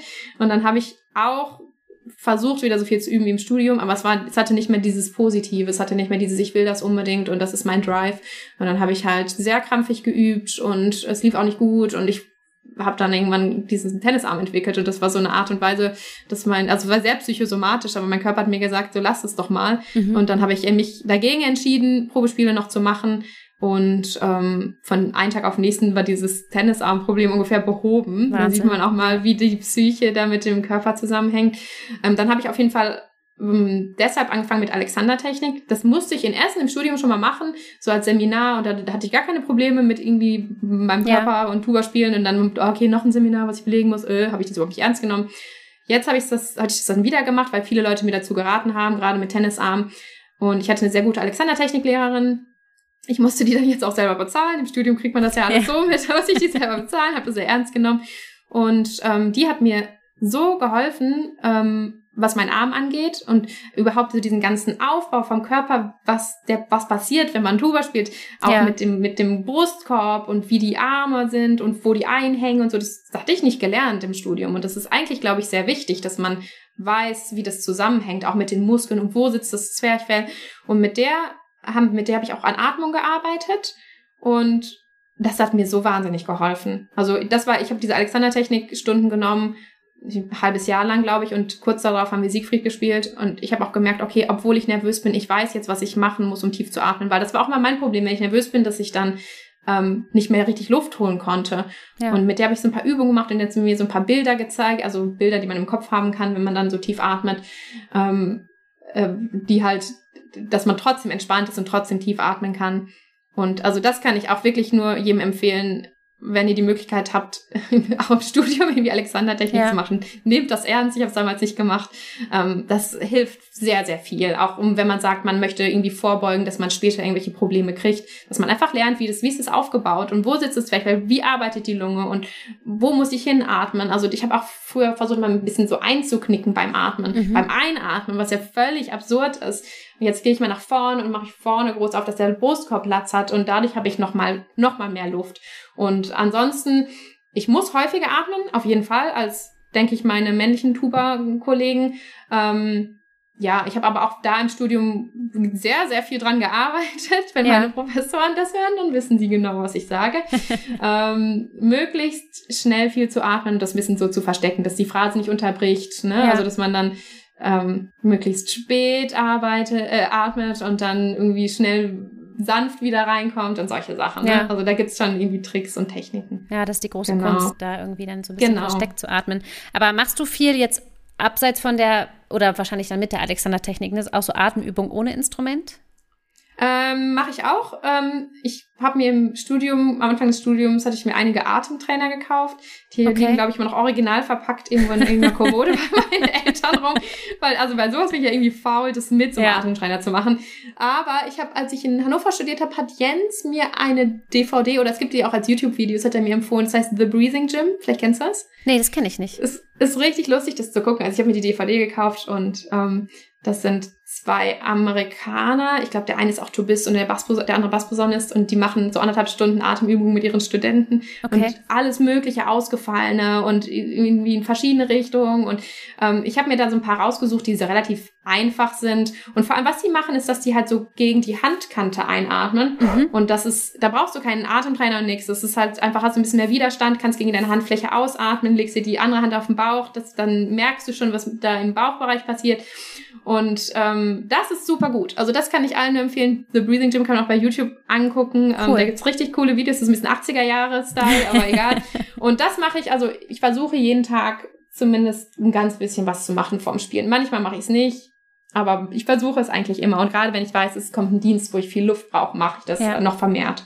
Also das, das hilft schon. Da gibt's auch ganz einfache Sachen, da muss man nicht die ganze DVD kaufen. Gibt's super easy Sachen ja, super, das ist ein toller Tipp, glaube ich, weil ich wollte eben fragen, ja. ob du vielleicht einen Tipp hast für die Leute, weil das ist immer ein Riesenthema, Atmung. Und ähm, ich werde ja. auch ganz oft angeschrieben, ich habe ja ein bisschen über den Christian Steenstrup erzählt, mhm. ich, ähm, aus Aarhus, der mir so wahnsinnig viel auch geholfen hat. Mhm. Und ähm, ich habe es nämlich auch nie so ganz ernst genommen damals im Studium mhm. und habe halt immer gedacht, okay, ich atme doch so, aber das ist wirklich die mhm. Atmung am Ende den Unterschied macht, ähm, ob man, also ich bin mir bei mir sicher, hätte ich den nicht kennengelernt und hätte nicht bei dem wirklich eine Atemschulung gemacht, mhm. hätte ich keine Stelle gewonnen zum Beispiel. Dann hätte ich vielleicht ja. immer gut gespielt, aber ich hätte es nie geschafft, so diese letzten fünf bis zehn Prozent einfach rauszuholen, die man braucht. Mhm. So. Und deswegen ist es, glaube ich, einfach super vorstellen. wichtig. Ja, also ich merke auch immer, das merke ich bei mir selber und das merke ich auch bei meinen ganzen Schülern, ähm, dass die Probleme, die ich entwickle oder die die entwickeln, zu 80 Prozent mit Luft zusammenhängen. Ja. Also auch selber, wenn ich mal irgendwie, wenn es nicht so läuft, wenn ich eine Phase habe, wo ich denke, okay, jetzt geht's irgendwie nicht gut, ja, es liegt meistens an der Luft. Es liegt daran, dass ich nicht genug atme. Weil man wird ja auch faul. Da hat man dann auch keinen Bock, die Atemübung zu ja, machen. Ja, oder genau. immer, ist ja auch anstrengend, ne? Ja. Aber, oder keinen Sport zu machen. Aber es hängt so viel damit zusammen. Ja. Wirklich, ganz, ganz viel. Also das, ähm, ja, also gerade bei Tuba, weil wir so viel Luft brauchen, ist es ja auch einfach so schnell alles weg an Luft. Ja. Ist die schon mal äh, schwindelig geworden oder schwarz vor Augen? Also wenn ich so Atemübungen mache, passiert das schon. Aber dann kann man ja auch kurz Pause machen. Also beim Spielen, also ich, was, was passiert, ist manchmal, wenn ich nicht genug gegessen habe oder so, dann fange ich so an zu zittern. Okay. Also deswegen, also wir haben am Bruck eine Acht gespielt und ähm, da wusste ich, ich muss es machen, muss ich sonst nicht machen. Morgens in der mhm. Pause um Viertel nach elf muss ich einen Snickers essen oder eine Banane. Oder auch wenn wir für den Ring geprobt haben, dann hat er irgendwie gesagt, so um Viertel nach zwölf, irgendwie nur noch eine Viertelstunde Probe und dann, dann ist Mittagspause sozusagen. Und dann wollte er noch irgendwie, keine Ahnung, irgendwie eine krasse Stelle, irgendwie Riesenmotiv oder was. Ja. So, äh, auf dem letzten Loch. Und dann musste ich auf eine Vorstellung, musste ich in der Pause immer noch was essen, ja. dass ich dann die Kraft habe, das zu spielen. Ja. Und sonst fange ich an so zu zittern und dann, das ist zum Beispiel ganz schlecht, weil dann kann ich nicht mehr tief atmen, dann, dann wird mein Ton zittrig auch. Also man muss ja mal so schön ruhig bleiben und entspannt. Mhm. Und ich habe auch gemerkt, dass auch wenn ich nervös bin, bleibt mein Ton ruhig wenn ich tief atme und wenn ich weiß, ich habe genug gegessen und so, dann kriege ich das irgendwie hin. Ja. Aber wenn ich nicht genug gegessen habe, dann fängt es an zu zittern. Ja. So. Oder wenn ich Kaffee trinke, da habt ja. ihr auch, hast ihr auch in verschiedenen Podcast-Folgen ja, ja. geredet schon, ne? Weil ich trinke halt auch eigentlich die letzten Jahre, wenn ich Tuba spielen muss, trinke ich keinen Kaffee mehr, weil wir so meistens lange, leise oder auch meinetwegen nicht laute Sachen, aber tiefe Töne, die lang sind und das zittert viel schneller, wenn ich Kaffee trinke. Also das habe ich mir dann abgewöhnt. Ja, das kann ich mir echt, echt sehr gut vorstellen, weil ich das auch kenne. Ich mache das auch immer noch. Vor wichtigen Konzerten trinke ich keinen Kaffee weil ich das mhm. einfach, vielleicht ist es auch im Kopf, aber wenn du es auch sagst, ich glaube schon, dass es irgendwie natürlich eine Auswirkung auf den Körper hat. ja, also so. Ja, ich werde dann so richtig so hibbelig. Und ja. das plus Nervosität, das kann ich echt vergessen. Tiefe Töne, leise tiefe Töne gerade zu halten. Nee. Keine gute Geht Kombi. Und ja. hast du eigentlich, das habe ich mich noch gefragt, weil ich ja wie gesagt auch mal probiert habe mit der Tuba, hast du ein kleineres Mundstück oder spielst du mhm. normal großes Mundstück? Ich spiele eigentlich ein normal großes Mundstück. Ah ja. Eigentlich, ja. Genau. Also auf der B-Tube habe ich sogar ein relativ massives so. Weil meine B-Tube aus so ganz leichtem Material besteht, die ist schon irgendwie 100 Jahre alt. Ah, okay. Und deswegen habe ich da ein bisschen mehr Masse an meinem Mundstück. Ja, cool. Sehr gut. Und eine Frage habe ich noch, und zwar, was dein Lieblingsstück als Tubistin ist. So für dich persönlich in, in der Tube. Für mich persönlich, der, also auch an, also Solokonzerte und Orchester alles zusammen. Ja, so was du am liebsten spielst, einfach so als. Ah, es gibt so wahnsinnig viel. und also an Solowerken gibt es an Solowerken ja, also ich habe in meinem Masterabschluss habe ich John Williams Tuba Konzert gespielt. Mhm. Ich glaube, das ist das für mich das coolste Tuba Konzert, was es okay. gibt. Also das ist eine riesen Herausforderung gewesen. Aber ich liebe auch seine Filmmusik und das ist so filmmusikmäßig und da, oh, das ist ganz toll. Und sonst im Orchester, also wir haben halt gerade so den ganzen Ring gemacht und wir spielen auch, das muss man auch sagen, ich bin ja in einem relativ kleinen Orchester, aber wir spielen auch coole Sachen, also wir ja. haben den ganzen Ring gemacht und da spielen wir dann die kleinere Besetzung ohne Kontrabass-Posaune, weil die ja, ja nicht in den Kram passt. Da spiele ich die ganzen Kontrabass-Posaunen-Sachen ah, zum Teil cool. auch mit und das ist noch mehr zu spielen und noch mehr Herausforderungen. Ich habe dann auch teilweise so ein paar höhere Stellen, was auf der B-Tube auch nicht ganz einfach ist ja, sonst auf jeden Fall Strauß. Also, ah ja, Strauß. Weil, wie gesagt, ich hatte ein super Erlebnis mit Frau und Schatten in Duisburg. Das war so eine der großen Opern, die ich gespielt habe. Und das ist so wahnsinnig schöne Musik. Und mein Probier durfte ich Salome spielen, vom Blatt spielen, weil ich die Probe nicht hatte. Das war zwar auch ein bisschen oh so ein Wurf ins kalte Wasser, aber auch, ich, also es ist super tolle Musik. Also, das macht schon Spaß. Also, wahrscheinlich sind das so die Standards, die alle Touristinnen jetzt sagen cool. würden, aber das sind halt die coolsten Werke für uns. Ja, schön. Ja. Genau, und äh, wo wir noch bei Lieblingsstücken jetzt waren, so Richtung Ende würde ich noch einmal gerne zur Glanzgespräche Playlist kommen. Ja. Du hast, glaube ich, auch drei Titel rausgesucht. Ich habe auch drei. Und genau, willst du anfangen? Ähm, ja, kann ich machen. Also, ähm, äh, das war für mich super schwer, was rauszusuchen, weil ich habe einfach so viele Titel, die ich so gern mag. Und vor allem, ich habe jetzt, das ist auch alles ein bisschen Blechbläser bezogen. Ähm, ich liebe das, wenn Blechblasinstrumente noch in so einen anderen Kontext gebracht werden, als sie normalerweise sind, ja. als jetzt irgendwie klassisches Soloinstrument oder im Orchester. Und ähm, genau, und da bin ich in Salzburg direkt schon, als ich da studiert habe, bin ich da sehr in Verbindung mitgekommen, weil da gibt's ganz viele so diese, also da gibt's ja diese riesen Blasmusikszene, das ist ja in Österreich riesig und da haben sich dann äh, auch so Bands draus entwickelt. Ich meine, Lavas Wander, na gut, das ist jetzt sind alles Bayern, aber das ist ja, ja auch ja. so eine Vorreiterband gewesen von so ähm, Blasmusik, Balkan, Techno, äh, Sachen und ähm, ich mag das super gern, wenn das so ein bisschen so Fusion-Musik ist. Ja, cool. Und ähm, ich weiß, kennst du die Band HMBC? Nee. Das ist eine Band aus Vorarlberg ähm, und okay. mit dem Trompeter habe ich zusammen studiert, Bartel, und okay. die hatten so ein so ein Number One Hit, als ich damals in Salzburg studiert habe, und der heißt For Mellow Whiskey Schopenhau. Ah. Und ähm, das ist einfach ein Titel, der erinnert mich so an mein Studium in Salzburg und es war so eine schöne Zeit, irgendwie die eigentlich nur aus Üben und Bier trinken bestand und in dieser tollen Stadt zu wohnen und ja einfach in Österreich zu sein und ähm, mit dieser ganzen Blasmusik-Szene zu tun zu haben. Ich war auch, glaube ich, vier oder fünf Mal auf dem Woodstock der Blasmusik, da haben die auch gespielt, da habe ich ah, auch ja, cool. gehört. Und ähm, das erinnert mich daran. Und wenn man den Titel hört, also so ich als hochdeutsche äh, Sprecherin oder aus Bielefeld. Ich habe am Anfang kein Wort verstanden von dem, was sie singen, aber genau, das ist ein Lied, was ich sehr gerne mag und was mich an sehr schöne Zeiten erinnert. Cool. Sehr gut. Ich bin äh, dieses Mal ein bisschen, bis auf einen Titel, ein bisschen abgerückt von der Blechbläser, weil ich sehr viel Blechblasmusik in letzter Zeit mhm. auf die. Playlist gesetzt habe. Aber ein ganz toller Musiker auch, der jetzt ähm, auch wieder so aus der Corona-Starre erwacht und auch viel zwischendurch gemacht hat, ist äh, Chili Gonzales. Ich weiß nicht, ja. ob du ihn kennst. Den, ähm, mhm. Und das äh, Lied Night Moves oder der Titel Night Moves läuft hier immer hoch und runter. Ah, und ich habe gedacht, der muss jetzt irgendwie mal mit auf die Playlist. Genau. Ja, super. Das ist ja auch ein toller Musiker. Ja, ja sehr, sehr cool.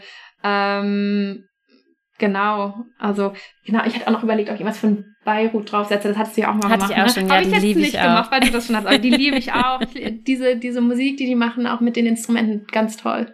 Genau, aber habe ich nicht.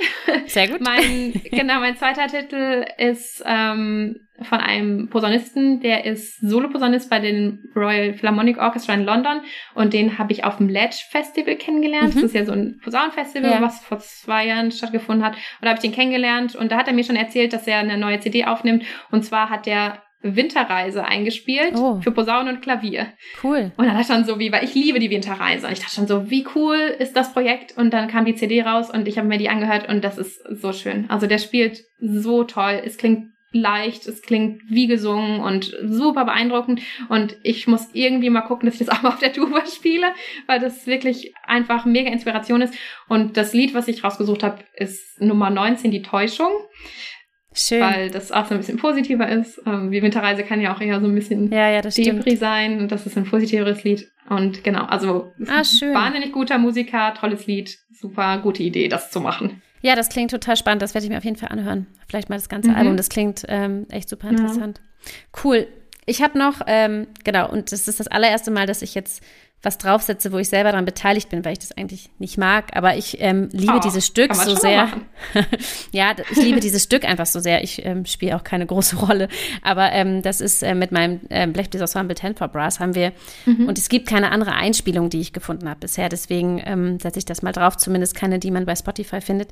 Von Michael Nyman gibt es ein Stück, das heißt äh, For John Cage. Das ist für mhm. Zehner-Ensemble und das ist ähm, ja, ich höre das einfach immer noch sehr gerne an, ehrlich gesagt, am allerliebsten von den ganzen Sachen, die wir gemacht haben, weil das wahnsinnig okay. rhythmisch ist und aber auch so ein bisschen, ja, Jazz-Einflüsse äh, hat und mhm. das aber trotzdem sehr unbekannt ist. Und ich dachte, gerade für Leute, die vielleicht auch Blechbläser Ensemble spielen, könnte es ganz interessant ja. sein, das mal zu hören. Deswegen setze ah, ich das cool. doch mit drauf.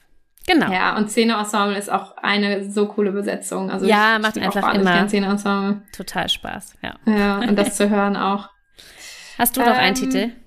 Ich habe noch einen Titel und das ist von einer Band oder das ist ein Blechbläser-Quartett aus New York. Ich weiß nicht, ob du die kennst, die heißen The Westerlies. Nee, auch nicht. Guck mal. Ich weiß nicht, ob die hier so bekannt sind. Genau, und das sind ähm, eine Trompeterin, ein Trompeter und zwei Posaunisten. Und die, das ist halt wie so ein typisches Blechbläserquartett, die, aber die spielen so eine Art Mischung aus Jazz und Folk, aber auch, das klingt so ein bisschen wie Kammermusik, aber so Jazz-Folk-mäßig. Und der Titel heißt also Saro oder Saro wahrscheinlich mhm. auf Englisch. Und das, ich weiß noch, eine Freundin von mir, die wohnt mittlerweile in, wieder in den USA, die ist Amerikanerin und die hat bei, war bei uns Sopranistin am Theater und die hat mir das mal geschickt. Meinte so, boah, Ruth, ich habe das gerade gehört, das interessiert dich bestimmt. Und ich dachte so, wie cool ist dieses Lied? Also es ist einfach wunderschöne Musik und die spielen toll. Und was vielleicht auch dazu passt, da wir ja heute auch so ein bisschen über ähm, Diversität im Orchester ja. geredet haben, die haben halt eine Transgender-Trompeterin, die heißt ja. Chloe Rowlands. Und ähm, da denke ich mir auch so, wir haben es ja schon als Frauen irgendwie nicht einfach im Orchester und wenn man dann Transgender-Frau ist, ist ja, natürlich vielleicht noch krasser. Und ja. sie erzählt dann aber auch, hat irgendwie auch in einem Interview erzählt, dass es manchmal auch schon irgendwie, dass sie Konzerte spielen in irgendwelchen Orten, wo das vielleicht nicht so mhm. äh, gern gesehen wird und dass aber ihre männlichen Kollegen sie immer wahnsinnig in Schutz nehmen und die auch da unterstützen und das finde ich einfach so schön. Und die spielen ganz toll und das ist ein schönes Ach, Lied. schön. Genau. Ja, sehr gut. Nochmal was Neues kennengelernt. Und äh, wo mhm. du gerade auch gesagt hast, dass du in Hannover studiert hast. Und jetzt bin ich doch nochmal auf Blechbläser umgeschwenkt, weil das steht nämlich auch schon lange auf meiner Liste. Ist auch ein lieber Kollege von mir von Trombone Unit. Von denen ist nämlich auch noch gar nichts auf äh, der Playlist. Trombone Unit Hannover. Mhm. Und die haben 2017 das Album Living on the Edge rausgebracht, was auch ein ganz cooler Titel ist, finde ich. Und mhm. haben da die ähm, Musik zum ja, Royal Fireworks, also von Händel, Feuerwerksmusik mhm. eingespielt und das ist einfach toll. Also ich finde das zum Beispiel auch, ne, wo du sagst, du sitzt ja, ja. immer neben den Posaunisten. Ich finde, die ja. schaffen es wirklich als Oktett eine Klangbreite und Klangfülle irgendwie ja. ähm, auf die Bühne zu bringen, ist Wahnsinn. Das ist auch ja, oft, weil die können teilweise können die so hoch spielen und so tief. Ja. Das ist äh, viel schöner als Hornoktett oder so, weil das irgendwie vom Gefühl mhm. noch, noch einfach viel allumfassender ist. So, deswegen. Okay, ja. Aha. Das muss auch mit drauf. Cool. Ja, schön, Aber ich glaube, das ist ganz viel tolle neue Musik für die ZuhörerInnen. Das ist schön.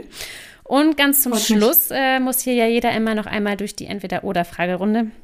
Es bleibt mhm, natürlich okay. auch denen nicht erspart. Aber okay. es ist ja nicht so wild. Bist du bereit? Das ist schon okay. Ich bin bereit. Gut. Ähm, also ich bin ja auch so ein Nordlicht und weil du ja in Oldenburg lebst, wollte ich fragen, ähm, Bremen oder Hamburg? Oh, das ist schwierig. Oh, das ist ganz schwierig. Hamburg. Ich glaube, ich, ich mag Bremen auch super, ger super gerne.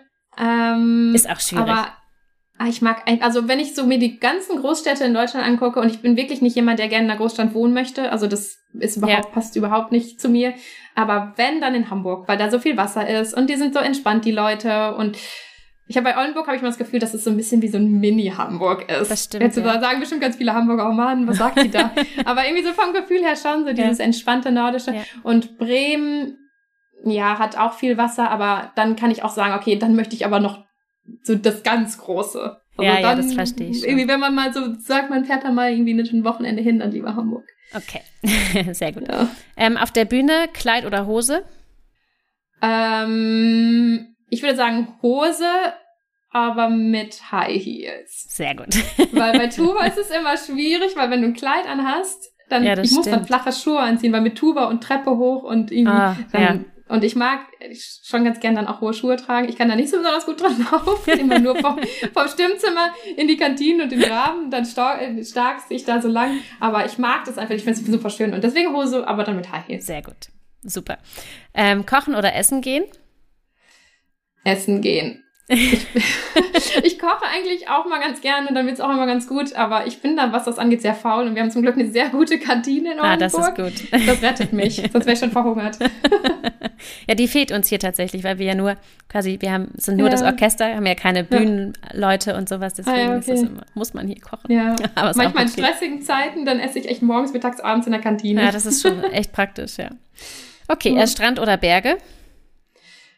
Ja, lieber Strand. Ähm, ich bin sehr strandaffin und bin auch froh, dass ich hier so nah am Strand ja, wohne, weil man von Oldenburg, cool. ja, man fährt so eine, ja. der nächste Strand ist, glaube ich, wie 25 Minuten entfernt mit dem Auto. Und äh, meine Eltern sind früher immer mit uns äh, nach Dänemark gefahren im Sommer und deswegen, das war mal so eine schöne Zeit auf dem Strand. Aber ich mag auch so gern die Berge, weil ich hier in Salzburg studiert und das ist so schön mit den klaren Bergseen und aber ich entscheide mich für Strand. Sehr gut. Okay. Ähm, bist du Bauchmensch oder Kopfmensch? Bauchmensch. Zu 100 Prozent. Ja. ja. Was ist wichtiger, Talent oder Disziplin? Disziplin. Und äh, ein Bier lieber in großer oder in kleiner Runde? Das ist beides cool. Ja. Uh, aber ihr sitzt wahrscheinlich schon in größeren Runden. Wir sitzen in großen Runden, aber wir sitzen auch manchmal mit weniger Leuten. Dann entstehen vielleicht so intensivere Gespräche, aber ich mag das mit allen. Also lieber große Runde. Okay. Und lieber Oper oder lieber Sinfoniekonzert? Lieber Oper. Und jetzt, du hast es vorhin schon gesagt, ähm, ich habe jetzt mal zwei rausgesucht, lieber La Brass Banda oder Notzel Brass? Oh! ist auch schwer. Oh, das ist super schwer. Oh, das ist super schwer. Ich, oh, ich muss mich entscheiden, ne? Ja, leider schon. Okay, ähm, Notzel Brass? Ah, gut. Weil ich finde das einfach, ich, ich, hab, ich war irgendwann in Bremen auf einem Konzert und habe die alle kennengelernt auch und die sind so wahnsinnig nett und ich finde so beeindruckend, was sie machen. Ja, ist Wahnsinn. Also diese, die sind so lustig und so gut. Und ja. Lavas Banda ist auch eine wahnsinnig gute Band und die sind auch alle super nett und ich habe die so häufig live gehört. Ja. Ähm, das macht so viel Spaß, aber ich sag Not So Brass. Okay, gut. Und als letzte Frage, weil du ja im Graben auch oft ist, vielleicht nicht nur auf deine Kollegen bezogen, aber wer ist lustiger, TrompeterInnen oder Posaunistinnen?